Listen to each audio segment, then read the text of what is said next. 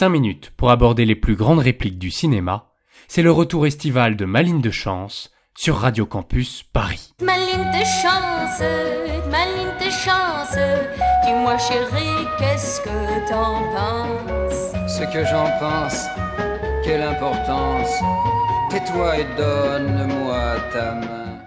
Nous allons découvrir un chef-d'œuvre du cinéma français, remis récemment au goût du jour, Les Demoiselles de Rochefort de Jacques Demy. Tu m'avais pas dit que tu posais pour les militaires Le militaire Qu'est-ce que c'est que cette histoire? Qui a fait ce portrait? Mais je viens de te le dire, un militaire. Il se dit peintre et poète. Tu vois le genre Tu le connais? Non C'est troublant cette ressemblance. Tu ne trouves pas? Simple coïncidence. Mais c'est tout à fait moi. Mais pas du tout, c'est platement figuratif. Toi, tu es spirituel, mon âme. Non. C'est un portrait sans valeur. Une œuvre d'imagination. C'est platement figuratif. Toi, tu es spirituel, mon âme. Cette réplique de Jacques Ribrol nous a donné à penser. Et voici notre interprétation subjective, bien sûr, de cette trouvaille du scénariste-réalisateur Jacques Demy. Delphine Garnier, incarnée par Catherine Deneuve, lassée de son amoureux, Guillaume l'Ancien, joué par Jacques Ribrol, se rend néanmoins à sa galerie d'art. Elle y découvre le portrait d'une femme qui lui ressemble étrangement. Ce tableau a été peint par Maxence, joué par Jacques Perrin, un idéaliste tout à la fois marin, peintre et poète. Il recherche l'idéal féminin trouvé dans les traits de Delphine qu'il n'a pourtant jamais vu.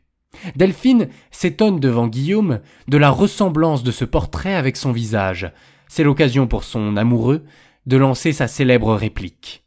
La pensée de Guillaume est tranchée. Le tableau est simplement figuratif, donc il n'a pas de vie. Il ne peut pas s'animer. On ne dialogue pas avec un tableau. Il n'a pas la spiritualité d'une personne humaine, ses sentiments, sa richesse intérieure. Cette vision de la peinture est assez réductrice. Elle ressemble fort à celle que développe Léon Battista Alberti dans le livre 1 de son essai de 1435 de la peinture. Ce livre 1 est consacré à une approche scientifique et mathématique de l'art pictural, et notamment des techniques renaissantes de perspective. Pour Alberti, le tableau est une construction géométrique stricte, qui permet de voir, et uniquement de voir. C'est une fenêtre, non une expérience, non une personne.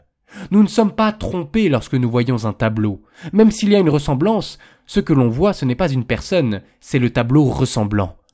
En clair, Guillaume semble avoir raison de ne voir dans le tableau idéal féminin qu'une œuvre d'imagination qui n'a aucun rapport avec Delphine, si ce n'est de vagues traits communs. Seulement, on en oublierait que l'essai d'Alberti comporte deux autres livres. Et dans le livre 2, Alberti complète considérablement les analyses du premier. Il y aborde la question de l'illusionnisme de l'art. L'art pictural a le pouvoir de susciter chez le spectateur des émotions et des passions. En effet, il rend réel ce qu'il montre, il fait voir comme présent ce qui est absent. Une telle figuration n'est pas dénuée de spiritualité, comme le croit Guillaume. La peinture, notamment perspective, nous fait participer pour Alberti à une histoire muette, à un univers fictif. Et cela ne s'oppose pas au contraire aux règles rigoureuses de construction qui sont nécessaires. L'opposition de Guillaume entre figuratif et spirituel était donc exagérée. Le tableau idéal féminin qui ressemble à Delphine a une spiritualité, mais celle-ci ne réside pas dans l'illusion qu'il donne. On n'a pas le sentiment en le voyant que Delphine est en face de nous. Le sentiment d'étrangeté vient de la coïncidence fabuleuse, merveilleuse qu'il y a dans cette ressemblance. Car Maxence, l'auteur de l'œuvre, a peint ce tableau sans modèle, sans jamais avoir vu Delphine. Voilà qui est fascinant.